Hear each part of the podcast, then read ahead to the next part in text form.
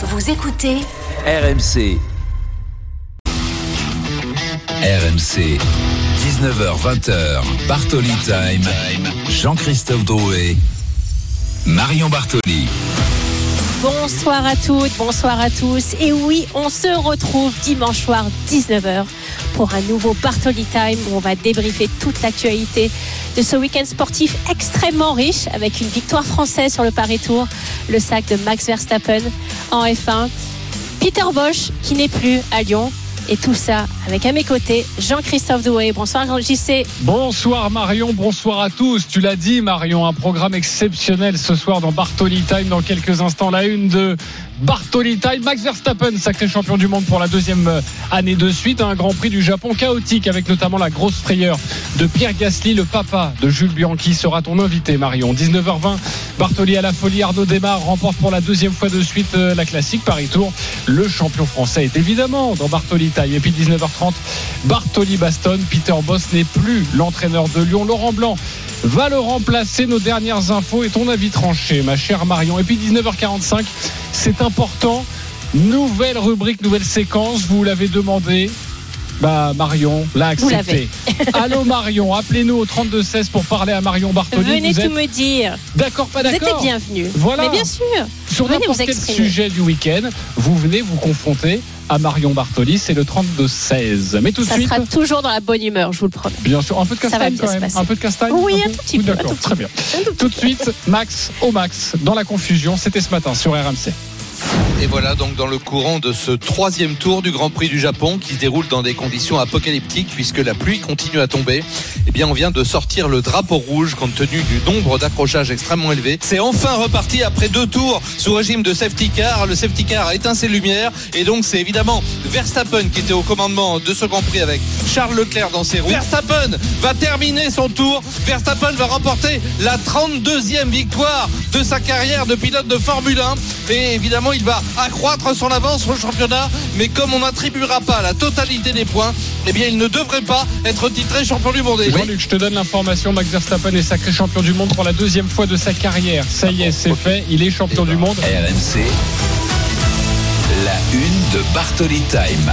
Eh oui, Marion, c'était difficile de s'y retrouver ce matin dans les grandes gueules du sport. Max Verstappen a donc été sacré champion du monde ce matin lors du Grand Prix du Japon. Champion du monde pour la deuxième fois de suite. Champion du monde dans la confusion, vous l'avez entendu, la plus totale grâce à une pénalité infligée à Charles Leclerc.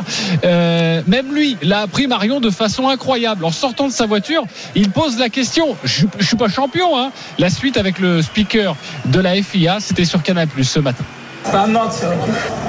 But I'm not sure. I am. I think it's maybe have changed for you.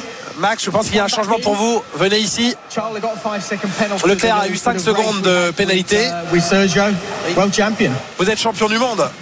Alors là, incompréhensible. Donc ils ont attribué tous les points. Ils ont donc attribué tous les points. C'est très particulier d'être champion ici. Je veux remercier tous les fans. Et voilà, Max est content de toute façon avec Julien Fébron, notre copain de, de Canal+. Euh, Marion, ton regard sur cette situation assez cocasse et ce titre Non, de mais champion c'est du monde ubuesque. chaotique. Mais c'est totalement ubuesque. Et en fait, tu, lui enlèves même le plaisir euh, de hurler dans le dans le casque avec euh, dans la radio avec. Avec ses ingénieurs, le fait qu'il ait gagné, comme on avait pu l'entendre l'année dernière, son tour d'honneur, ils, ils sont tellement empêtrés dans des alinéas et des alinéas et des alinéas de réglementation qui nous compliquent de fur, en fur et à mesure d'année en année qui finissent par ne même plus s'y retrouver eux-mêmes la FIA. Donc euh, lorsqu'on voit les images ce matin effectivement sur nos confrères de Canal+, le, le- la première personne qui l'interviewe lorsqu'il sort de la voiture, c'est un officiel de la FIA qui lui dit au départ qu'il n'est effectivement pas champion. Donc il fait son interview comme si bah, pas les, points n'avaient pas été attribués en entier et donc il devait euh, remettre ça à Austin.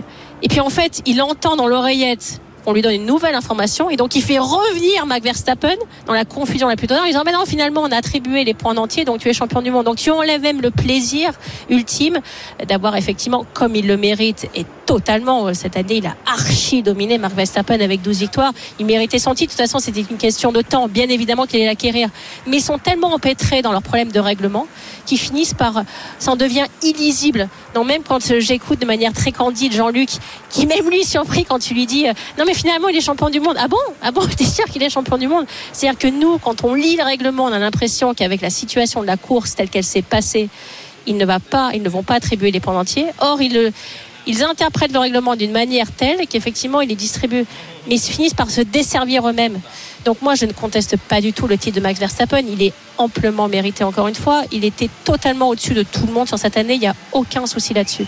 Simplement, j'espère que la FIA va finir par vraiment essayer de d'aplanir les choses, de faire quelque chose de beaucoup plus simple pour tout le monde, avec des situations simples, plutôt que de se compliquer la vie pour qu'au final, personne n'y comprenne plus rien. C'est-à-dire que même les spécialistes qui connaissent les règlements avaient annoncé que les points n'étaient pas attribués en entier. Donc quand on en arrive à un chaos pareil, je trouve que la discipline finit par en être ternie, et c'est ça que je trouve dommage.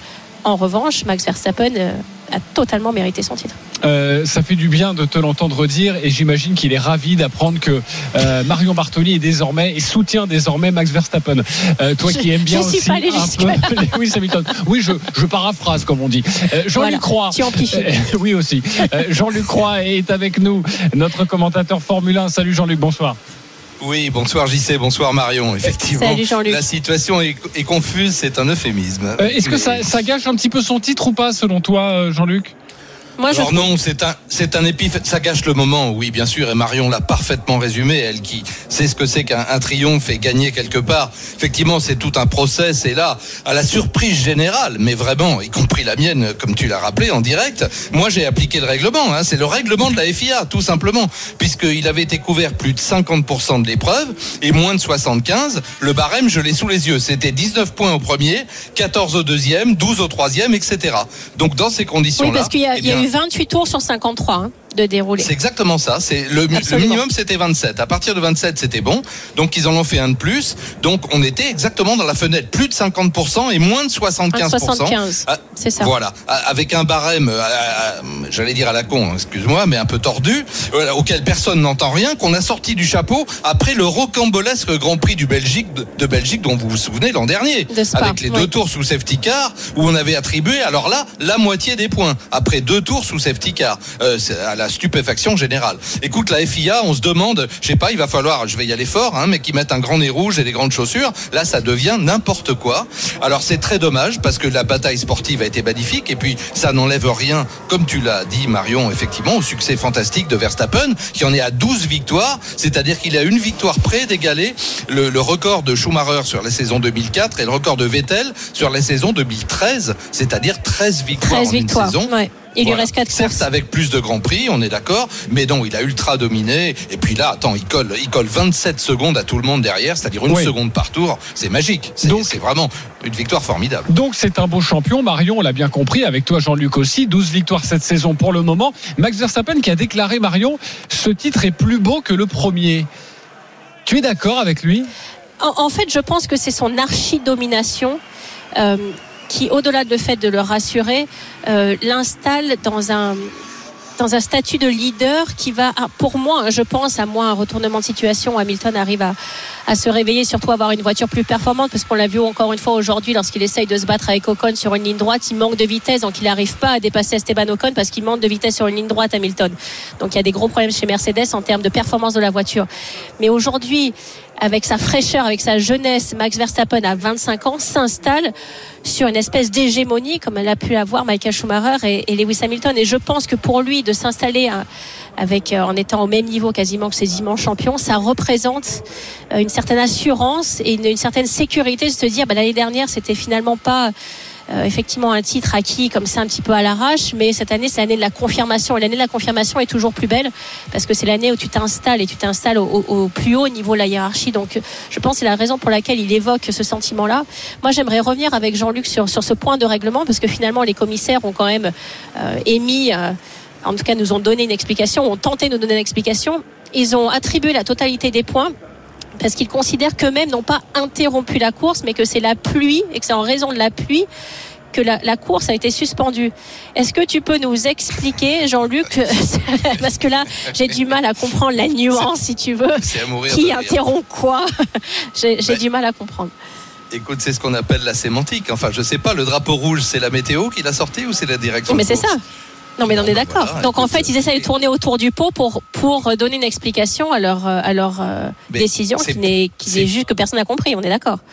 Pardon de t'interrompre, mais c'est pire que tout. C'est-à-dire, c'est nier son erreur. C'est-à-dire que par ça. définition, la FIA ne peut jamais commettre d'erreur. Ils ne reconnaissent jamais une erreur. Mais c'est débile. Enfin, euh, à la face du monde entier, ça vient effectivement ternir ce moment. Heureusement, pas plus que ça. Mais ce moment, c'est vraiment. Alors autant la pénalité euh, qu'on a appliquée à Charles Leclerc à, euh, a posteriori de 5 secondes, qui donnait également la, la deuxième place à Pérez, elle est logique parce qu'effectivement, il n'a pas gagné de place, hein, puisqu'il était déjà devant Pérez, mais il se rate, il prend l'échappatoire, effectivement, bon, on va dire, il n'a pas eu de gain véritablement, mais bon, euh, d'ailleurs, Charles ne la conteste pas, il prend 5 secondes, il est troisième et Pérez deuxième. Ok, ça c'est un fait. Et donc, il a fallu attendre également que ça soit décidé. Mais le reste, c'est-à-dire par erreur, je suis persuadé que c'est par erreur, on attribue tous les points en contradiction du règlement. Ça veut dire qu'il y a des gens à la FIA qui ne connaissent même pas leur propre règlement. Euh, ça devient quand même assez grave. Alors, on a remplacé Michael Me- Messi, on l'a fait porter le chapeau, on en a mis deux autres, ben, ils Ouais. sont pas meilleurs, hein, je suis désolé de Et le en dire. plus, on, et en plus, on convoque. Pierre Gasly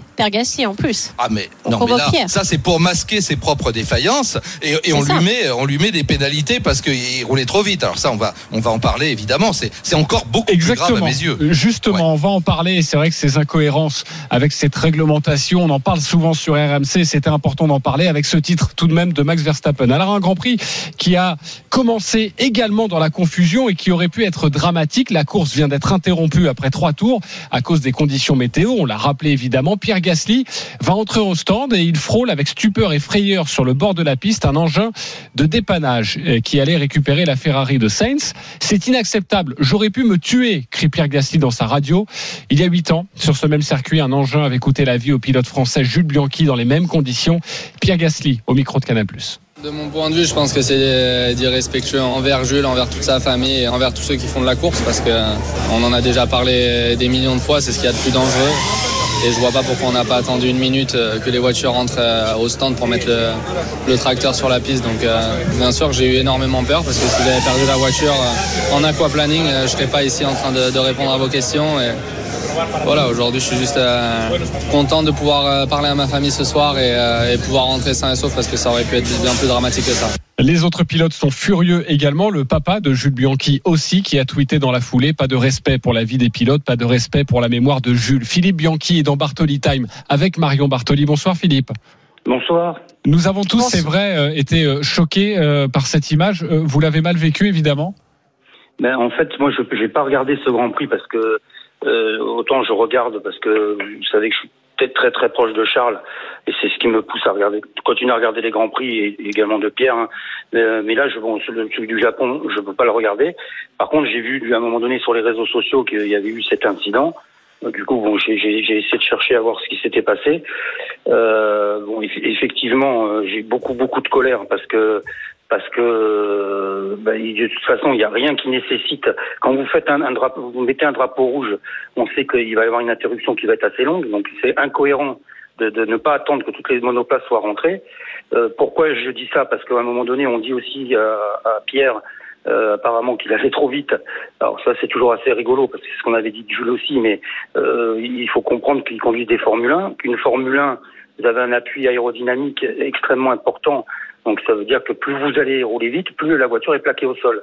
Évidemment, sous la pluie, euh, les pilotes ils peuvent pas ralentir beaucoup parce que plus ils vont ralentir, moins la- la- la- l'auto a d'a- d'adhérence. Donc euh, c'est c'est aussi encore débile de demander, enfin de, de pénaliser Pierre pour ça. Après, euh, moi, ce qui me choque aujourd'hui, c'est que, euh, vous savez, dans un drame comme on a vécu, euh, la seule chose de positive, qu'on, qu'on- si on peut trouver quelque chose de positif, parce que moi aujourd'hui, je pense que c'est comme si j'avais été avec moi et ma famille, qu'on a, on a pris perpétuité. Le, le seul truc, c'est de dire bon, mais si ça a pu faire avancer les choses, si on, on- les, les, les- gens qui ont été responsables de ça peuvent à un moment donné comprendre qu'il faut plus faire certaines choses euh, et que ça va, ça, ça sauve des vies, ce qui a été le cas avec le Halo, je pense.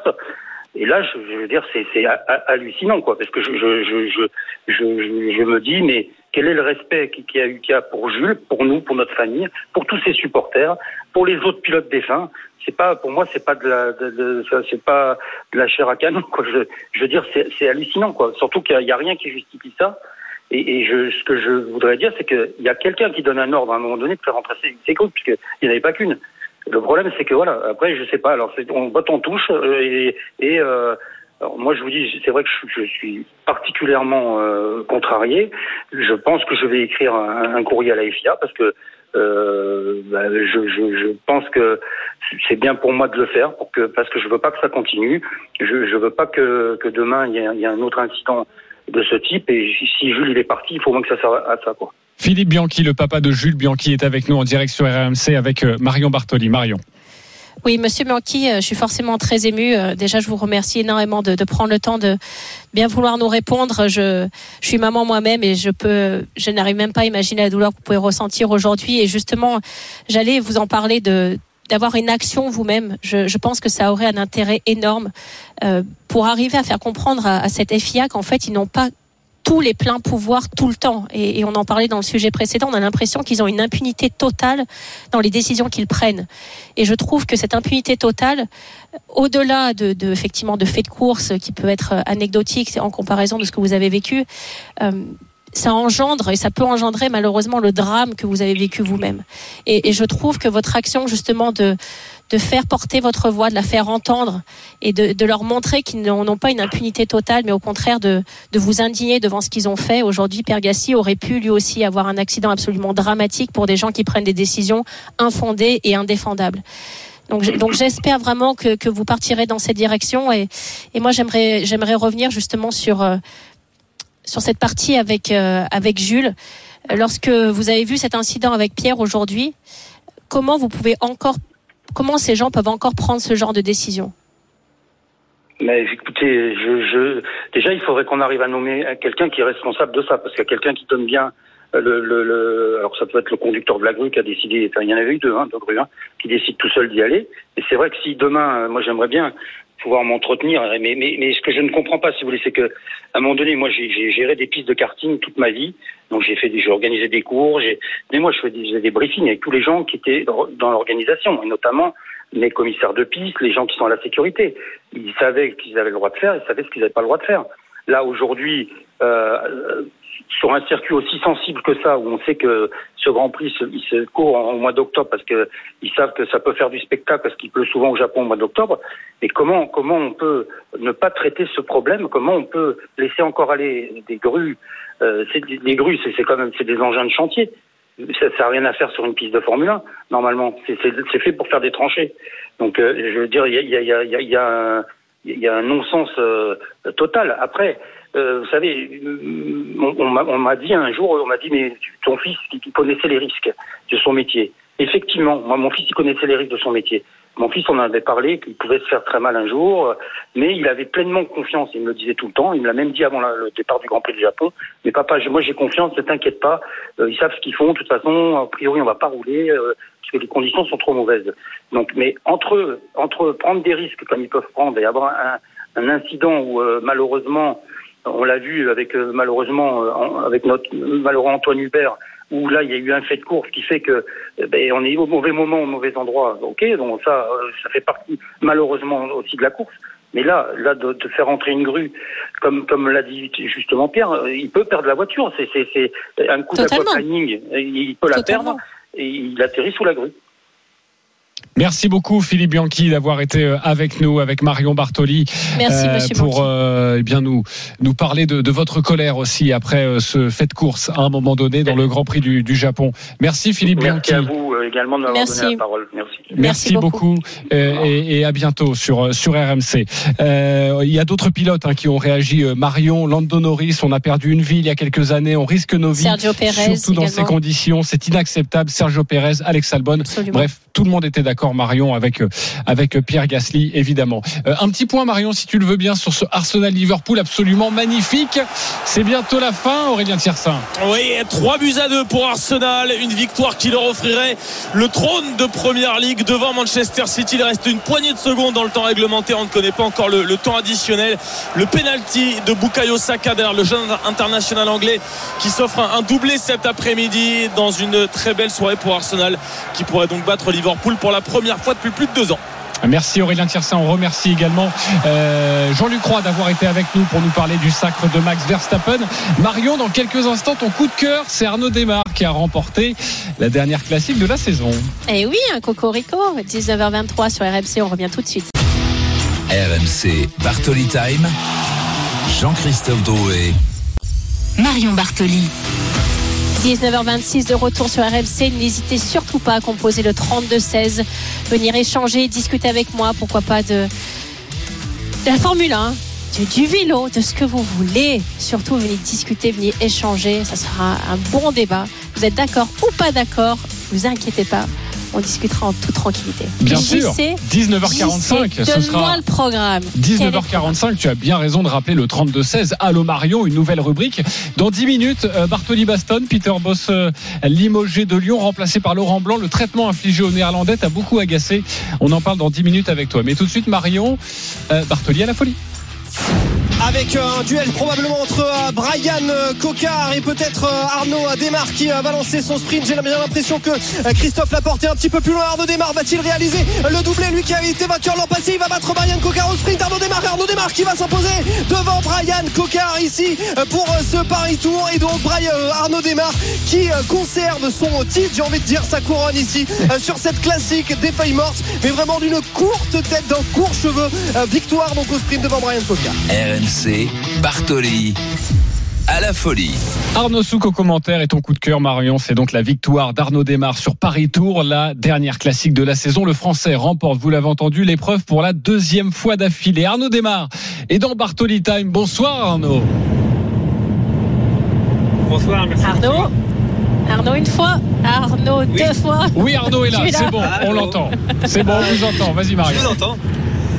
Arnaud, bonsoir. Fé- Félicitations tout d'abord. Alors, on l'a entendu dans le petit sujet, un sprint massif, un sprint haletant, un sprint hallucinant à la fin, où tu devances ce belge Edward Tens et l'Irlandais Sam Bennett.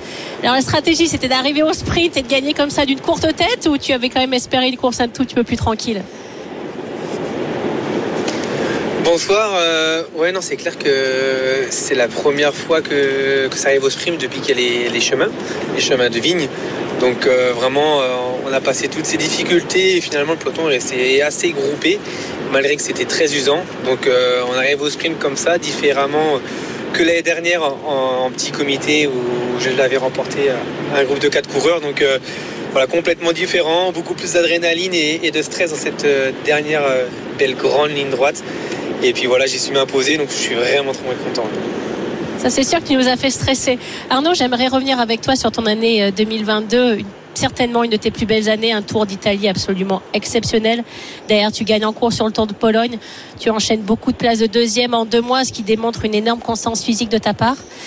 Qu'est-ce que tu retiens le plus sur cette année 2022 Ouais, bah forcément, je retiens le, plus, c'est le, Tour d'Italie, hein, le Giro d'Italia. Euh, trois victoires, le maillot cyclamen, euh, voilà, de, de refaire une seconde fois après 2020, euh, c'était euh, c'est vraiment exceptionnel. Donc, euh, ouais, ça reste mon plus gros souvenir. Arnaud Ça Desmar est avec nous sur RMC, lui qui vient de attends, remporter sais. Paris Tour. Oui, Attends. mais je, je resitue Mais pour c'est tous mon les émission. auditeurs. Oui, je suis Mais désolé, oui, mais je mais- resitue mais pour c'est tous mon les auditeurs. émission. Vas-y. Mais oui, mais tu resitues. Mais on sait que Arnaud. Arnaud, moi, j'aimerais revenir avec toi sur, sur cette classique. Tu l'avais vraiment absolument noté dans ton calendrier. C'était un objectif principal pour toi ou ça vient plutôt comme, euh, comme la cerise sur le gâteau pour, euh, pour ponctuer encore une fois une année exceptionnelle? Non, c'est vrai que je suis un coureur qui, euh, qui est toujours très motivé jusqu'à la fin de la saison, jusqu'à la dernière et, donc Paris Tour. Euh, c'est vrai que j'ai su m'adapter aussi euh, au changement de parcours des chemins depuis euh, 5-6 ans. Parce qu'avant, c'est vrai qu'il n'y avait pas ces chemins de vigne et donc c'était beaucoup plus propice aux sprinteurs. Mais j'ai su m'adapter et puis, puis c'est clair que c'est une course que, j'aime beaucoup. hein. J'ai fait deux fois deuxième, une fois troisième. Euh, et puis deux fois deux victoires, donc euh, voilà, je suis souvent présent.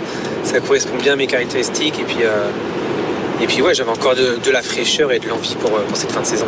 Arnaud Desmar est donc avec nous sur RMC, avec toi Mario évidemment. Oui. Une question sur, sur le futur, sur la saison prochaine. C'est vrai que bon, déjà tu vas souffler, j'imagine, forcément Arnaud, mais on a envie de se projeter avec toi. Euh, dans l'émission des grandes gueules du sport, on a la chance d'avoir comme grande gueule Marc Madio, j'imagine que tu es au courant, qui me dit mais c'est bon, on a, des, on a déjà des objectifs pour la saison prochaine. Les tiens, c'est quoi Arnaud? Le Tour de France par exemple? Ouais, évidemment. euh, voilà, le, le Tour de France, euh, j'ai vraiment envie d'y être euh, en 2023. Je pense que ma place, elle est, elle est légitime. Maintenant, il faut, faut trouver une belle organisation pour, pour se coordonner avec l'équipe et, euh, et les grimpeurs de l'équipe. Donc, euh, voilà, en tout cas, mon souhait, il est clair et net, c'est d'y être. Maintenant, on va, on va vraiment discuter pour, euh, pour voir comment on s'organise. hein. on, va lui parler aussi si tu veux bien Arnaud. Et on va à Marc. si je peux continuer. euh, On va lui glisser un petit mot. oui. Non, c'est- ouais, non, c'est bah, il, connaît mon choix. hein. Euh, même cette année, j'avais j'avais envie d'y être. Euh, Maintenant, euh, voilà, les les choix et les objectifs de l'équipe étaient différents. Je je l'accepte et bien évidemment, mais mais voilà, j'ai forcément envie de retourner sur sur le Tour de France. Mais bien sûr, Arnaud. Aujourd'hui, c'était la dernière course de sa carrière de Philippe Gilbert, un coureur que- qui t'a marqué, un coureur que tu as côtoyé. Comment tu as, comment tu as vécu sa dernière course aujourd'hui? Ouais, non, c'est clair que j'ai jamais couru sous le même maillot euh, avec euh, Philippe Gilbert.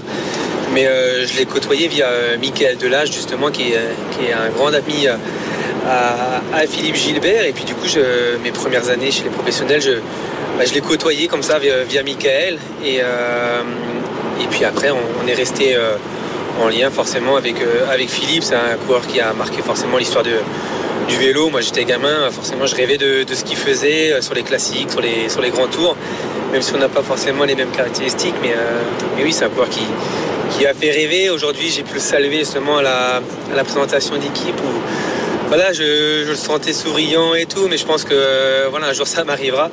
Mais euh, voilà, une petite part de nostalgie forcément pour, lui.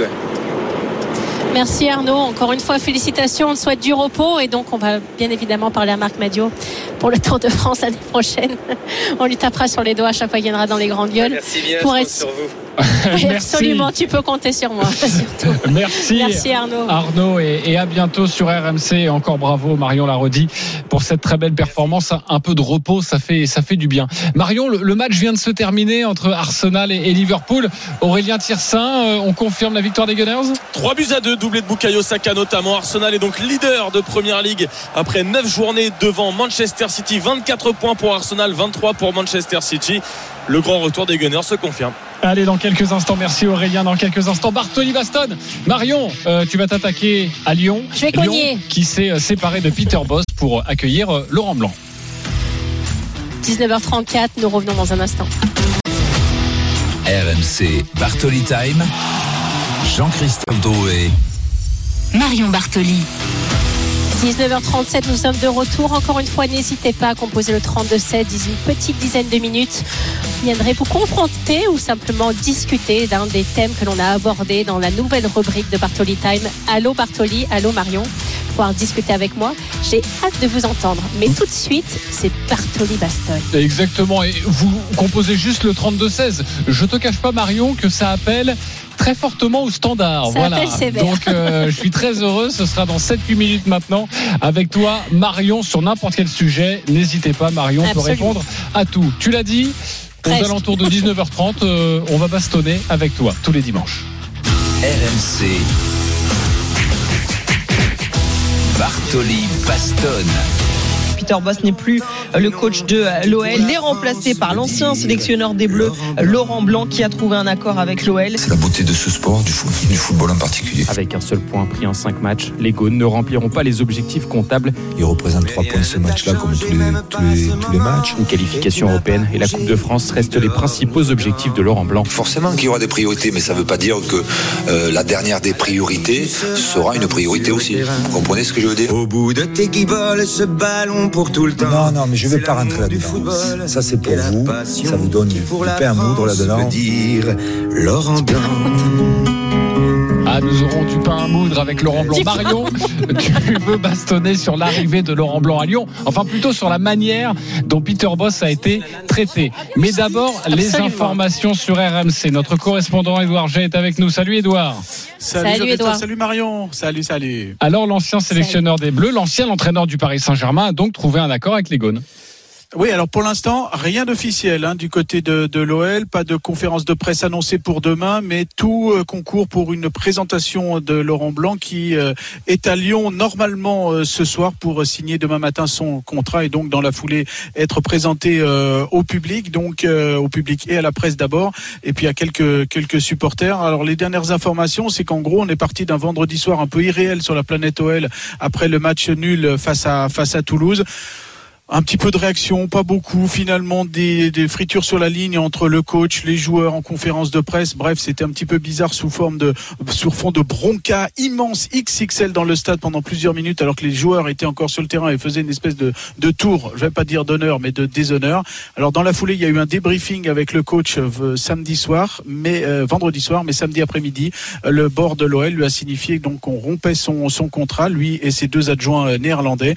Et aujourd'hui, on a appris donc de sources concordantes avec Fabrice Hawkins et toute l'équipe des RMC Sport qu'il allait signer un contrat de deux ans, qu'il venait avec Franck Passy, qui aura le rôle de Jean-Louis Gasset. Vous savez, c'est loin bis là qui gère les séances euh, et qui laisse à Laurent Blanc ben, le choix des hommes, de la tactique et de la, de la présence euh, médiatique. Et donc, il va arriver euh, dès ce soir, présenté euh, demain pour euh, sûrement être sur le banc donc pour le match face à Rennes la semaine prochaine. Un Peter Boss qui vendredi soir avait vraiment le même regard que euh, celui qui m'était resté de Silvino. C'était trois ans pile poil avant euh, le, Brésilien qui s'était fait euh, débarquer euh, de son poste de- d'entraîneur de, de, l'OL après un derby perdu du côté de, Saint-Etienne, le même regard perdu. Et donc au final, il est mis, mis à pied. Et donc présentation normalement de Laurent Blanc demain, mais pour l'instant, ce sont des informations RMC Sport, euh, sûres de sûr, on va dire, mais il n'y a rien d'officiel du côté de, de l'OL ni du futur euh, propriétaire John Textor. Exactement, on va attendre la confirmation de, de Lyon. Euh, Marion, tu voulais revenir sur euh, la façon euh, dont euh, Lyon a justement traité le dossier Peter Boss et l'homme Peter Boss. Absolument. En fait, il y a deux éléments dans ce dossier. Moi, ça me choque pas du tout que, Laurent Blanc soit engagé. Je trouve d'ailleurs que c'est assez l'homme de la situation. Il a, c'est quand même un entraîneur avec un palmarès euh, qui est, euh, qui est vraiment, euh, qui porte en sa faveur. Il a, il pratique de très beau football lorsqu'il entraîne. Donc pour moi, c'est au demeurant, je pense vraiment l'homme de la situation et ça, je le conteste pas du tout. En revanche, et on en a parlé déjà depuis plusieurs semaines, la manière, le management humain de Peter Bosch, j'ai trouvé absolument lamentable du côté de Lyon.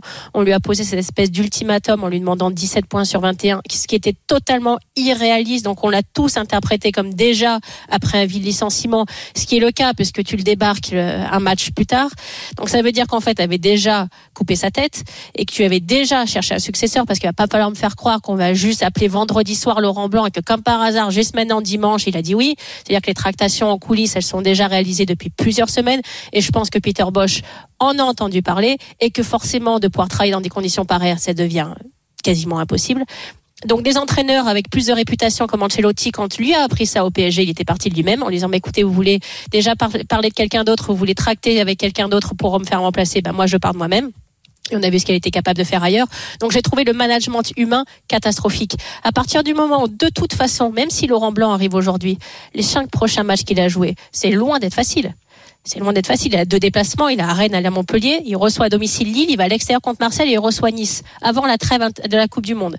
Donc pourquoi le licencier maintenant? Pourquoi ne pas attendre au moins qu'il finisse ça? Puis ensuite, effectivement, tu as déjà à l'avance fait un contrat avec Laurent Blanc qui vient travailler pendant la trêve internationale on sait très bien qu'il y aura quand même assez peu de joueurs de l'effectif de Lyon qui seront repris dans leur sélection respective nationale pour la Coupe du Monde et donc tu peux travailler avec un groupe cohérent pendant un certain nombre de semaines pour mettre en place des choses. Là, tu le débarques maintenant. Laurent Blanc, il va arriver. Je vois pas en une semaine comment il va révolutionner totalement le jeu de Lyon, euh, ce qui se passe en interne, euh, le manque de confiance et toute la spirale extrêmement négative qui est en train de se passer, et tu jettes en pâture quelqu'un à la presse depuis déjà plusieurs semaines où tu as, pris ta décision. Juste, tu veux pas l'assumer, tu veux pas le dire. Et je trouve ça lamentable. Tu trouves ça lamentable? Il y a Louis, supporter de Lyon, qui veut te parler justement, Marion. Il a composé le 32-16. Bonjour Louis. Bonsoir Louis. Bonsoir Marion, bonsoir Jean-Christophe. Euh, Louis, Marion t'écoute. Alors, bah, euh, en fait, je suis pas d'accord avec Marion pour la bonne et simple raison que déjà, euh, on lui a laissé beaucoup de temps à Peter Boss. Faut savoir que l'année dernière, on a eu une saison mais catastrophique. Ça fait depuis très longtemps qu'on n'avait pas eu un nombre de points aussi bas, une place aussi catastrophique. Si on enlève la saison 2020 qui a été arrêtée au milieu. On lui a laissé le temps. Euh, quand on compare avec Régis Lebris, qui est entraîneur de Lorient, il n'a pas eu besoin de beaucoup de temps, lui, pour s'affirmer et placer Lorient deuxième avec un effectif qui est quand même beaucoup moins pléthorique que celui de Lyon. Le discours, il passe plus, parce que même euh, la casette est fritée avec Boss euh, en conf de presse après le match de Toulouse. Après, sur les moyens humains, est-ce que euh, c'était correct ou pas vis-à-vis de, vis-à-vis de Peter Boss? Bon, Est-ce qu'on est étonné à Lyon? Non. Nous, les supporters lyonnais, enfin, la plupart des supporters lyonnais, on est quand même désabusés de ce club depuis, euh, depuis quelques mois, voire quelques années. Donc euh, finalement, c'est plus un, plus un détail euh, le fait que ça se peut que la façon dont il soit géré soit pas très propre. Est-ce que Laurent Blanc maintenant, euh, ça va être utile de le prendre maintenant plutôt que dans deux mois avec la Coupe du Monde Bah on est, euh, je sais pas, on, on est loin maintenant dans le classement. On peut continuer à descendre, donc autant remonter la pente maintenant et changer dès qu'on peut parce que de toute façon ça sert plus à rien. On a fait quatre défaites d'affilée. C'était pas arrivé depuis 90 avec euh, l'ère de Menech. Donc c'est normal de changer. On lui a laissé le temps, ça a pas marché et il faut essayer autre chose. Mais Louis, mais pourquoi tu changes pas à la fin de la saison dernière? En fait, Ah oui, tu non, vois qu'une saison ne fonctionne pas, évidemment. pourquoi tu recommences avec le même coach et tu le débarques au bout de, de neuf euh, de neuf matchs En fait, je, je comprends Ah non, pas le timing. Qu'il soit Mais en débarqué, je discute pas là-dessus, tu vois. Je discute pas du tout sur le fait qu'effectivement c'est pas le bon entraîneur pour Lyon, ça j'en discute pas du tout. Mais pourquoi après une saison catastrophique, tu dis bah, bah, écoutez ça, ça ne fonctionne pas, donc on va prendre quelqu'un d'autre et on va réfléchir à l'intersaison pour prendre quelqu'un d'autre et redémarrer avec des bonnes bases et justement faire une pré-saison cohérente et logique avec notre effectif pour que du coup aussi les joueurs puissent arriver à avoir quelque chose de cohérent lorsqu'ils recommencent la saison. Parce que là en plus tu mets les joueurs dans l'embarras. Ah c'est ça que je comprends pas dans votre système de management en fait. Euh, Mais le système de management, il est, il est pourri. Ça fait depuis des années que Jean-Michel Aulas, il est d'accord. qu'on a, Benoît- qu'on a Chirou à la, à la cellule de recrutement, on ne sait pas ce qu'il fait. Ça fait depuis des années que c'est terminé euh, Lyon en termes de- en termes d'institutions, euh, de grandes institutions comme un club. C'est ça, on le sait. Ils ont fait le choix à l'intersaison de, de miser sur le recrutement en gardant le coach plutôt que de tout changer. Voilà, c'était, enfin, c'est ce club, il est géré n'importe comment. Euh, moi, je suis désabusé depuis un, un petit bout de temps, mais maintenant, c'est normal de, c'est normal qu'ils partent, euh, qu'ils partent. Et on l'entend, Louis, en tout cas, euh, désabusé, supporter euh, lyonnais. Merci d'avoir échangé Ça va avec aller euh, Louis. Marion. Je- tu- vous allez Laurent regagner, Blanc ça va aller. arrive, voilà, ça va, ça va repartir sur une nouvelle Je, je dynamique. te sens, je te sens là vraiment en dépression. Ça va aller. Donc, tu vas remonter la pente, Louis. Merci également à Edouard G pour toutes les dernières informations. Informations sur Lyon à retrouver sur rmcsport.fr. Dans quelques instants, la nouvelle rubrique Marion. Allô Marion, tous les sujets du week-end peuvent être abordés si vous voulez parler notamment aussi de Kylian Mbappé avec son célèbre Oui. désormais hashtag euh, Pivot Gang. Voilà, c'est le 32-16. Pivot Venez en parler avec toi On va Marion. parler de hashtag, on va parler de tout. 19h46, on revient tout de suite. RMC. Jusqu'à 20h, Bartoli Time, Jean-Christophe Drouet. Marion Bartoli. 19h49, c'est la dernière ligne droite de Bartoli Time et c'est votre rubrique. Allô Marion. Exactement. Allô Marion, le 32-16 pour évidemment venir discuter avec Marion Bartoli. Sachez qu'à partir de 20h, dans 10 minutes maintenant, l'after live autour de Thibaut Giangrande, l'avant-match. Lille lance le derby du Nord pour clore la dixième journée de Ligue 1. Justement, Jean Baumel nous attend à Lille. Euh, Jean, j'imagine une belle ambiance pour ce derby ce soir avec Marion. Ah bah écoute, bonsoir euh, JC, bonsoir Marion, bonsoir à toutes et à tous. Oui, il y a une ambiance qui... euh, bah, toute la semaine, on a eu quand même euh, les entraînements ouverts à Lens avec euh, 4000 supporters à Bollard, avec des chants, des banderoles. La même chose euh, avec un peu moins de monde à Luchin, euh, le centre d'entraînement du LOSC hier matin, 1500 supporters, mais à chaque fois ça, ça, voilà, ça, ça craque des fumigènes, ça chante, ça chante, ça insulte un peu malheureusement. Et là, je peux vous dire que l'ambiance qu'il y avait autour du stade Pierre-Mauroy euh, à l'arrivée des joueurs, on voyait même pas le bus des joueurs tellement qu'il y avait de fumigène, de pétards, de, de feux de Bengale. Enfin, c'est voilà, c'était un peu électrique à l'extérieur. Là, à l'intérieur, c'est un peu plus calme. Et la bonne nouvelle entre guillemets, on espère que ça va bien se passer, c'est que depuis 2015, il n'y avait pas eu de supporters lensois dans l'enceinte lilloise. Là, le préfet a donné son accord pour qu'il y ait 1000 supporters sans or qui seront présents dans le parcage où il y a un filet, donc ils seront vraiment, euh, à l'écart et, et protégés et aussi pour éviter les, incidents. Euh, escortés par euh, la police, c'est 17 bus qui sont partis de, Lens tout à l'heure et qui vont donc rejoindre le, stade Pierre-Mauroy. On espère qu'on aura une bonne ambiance, un derby bouillant avec Lens invaincu 17 matchs de suite qui pourrait en cas de succès mettre euh, le voisin lillois à 11 points. Donc il y a une grosse grosse pression sur le dos des joueurs de Paulo Fonseca le coach lillois parce que les joueurs ne veulent pas revivre ce qu'ils ont vécu et les supporters non plus supporters lillois non plus comme l'année dernière c'est-à-dire trois défaites face à Lens Coup d'envoi 20h45 avec au commentaire Jean Baumel et Jeannot Rességuier. Merci beaucoup, messieurs. Marion, ta nouvelle séquence, c'est maintenant. Je crois, Marion, en toute franchise, que Oui. tu, que tu n'es pas prête pour ce jingle. Ah bon RMC Bartoli Time. Allô? Allô? Allô, Marion? Je sais pas, vous me recevez? Voilà, je l'ai validé parce qu'il me, faisait marrer. Voilà. Euh, Farid nous appelle au 32 Tu l'as validé sans mon accord. C'est moche. C'est moche. Je voulais juste Ça faire- sera enlevé pour la semaine prochaine. Je voulais juste te faire une, une petite surprise.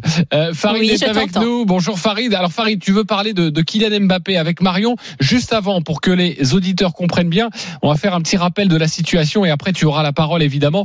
Nous sommes avec euh, Kevin Morand de la rédaction RMC Sport. Salut Kevin. Salut à tous. Alors concernant Kylian Salut, Mbappé, il y a eu ce match nul 0 à 0 à Reims hier soir. L'attaquant du Paris Saint-Germain a posté sur Instagram après la rencontre un message énigmatique dans la nuit avec ce hashtag Pivogang. Kevin, euh, dis-nous, en tout cas, ça reflète la, la frustration du, du joueur. Oui, c'est un hashtag dont on devine l'ironie, un commentaire d'abord supprimé puis reposté et qui est lié au poste euh, qu'occupe l'attaquant au PSG qui n'est pas son poste de prédilection, celui de numéro 9 avec Neymar et Messi en soutien, alors que Mbappé n'a évidemment pas le même profil qu'un Olivier Giroud ou un Peter Crouch. Surtout, ce n'est pas la première fois que Mbappé fait référence à ce nouveau rôle qui lui incombe en club. Rappelez-vous, lors de la dernière période internationale, il avait profité d'une interview après la victoire des Bleus contre l'Autriche pour vanter la liberté de mouvement dont il dispose en sélection comme deuxième attaquant. Il avait alors dit euh, le coach Deschamps sait qu'il y a un numéro 9 comme Giroud qui occupe les défenses. Moi, je peux me balader, aller dans l'espace, demander les ballons. À Paris, il n'y a pas ça. On me demande de faire le pivot. C'est différent. Alors, malgré ces deux épisodes, selon nos informations, Mbappé accepte euh, les décisions de son entraîneur, Christophe Galtier. Les deux hommes avaient de toute façon évoqué ensemble le sujet avant la saison pour structurer le secteur offensif parisien sans froisser les égaux, justement. Reste que depuis le départ d'Icardi, Galtier ne dispose que d'un seul véritable pivot, donc c'est Hugo Ekitike, 20 ans, certes recruté près de 30 millions d'euros l'été dernier, mais qui n'a été titularisé euh, qu'une seule fois cette saison. Kylian Mbappé décide donc de relancer ce débat avant une semaine capitale avec la réception de Benfica mardi, puis celle de Marseille dimanche prochain. Oui, en effet, grosse semaine. Merci beaucoup, Kevin Morand. Farid, la parole à toi. Tu vas pouvoir discuter avec Marion. Kylian Mbappé, ton Je regard. t'écoute, Farid. Euh, bonjour, bah, bonsoir Marion, bonsoir. Euh, Bonsoir, Farid.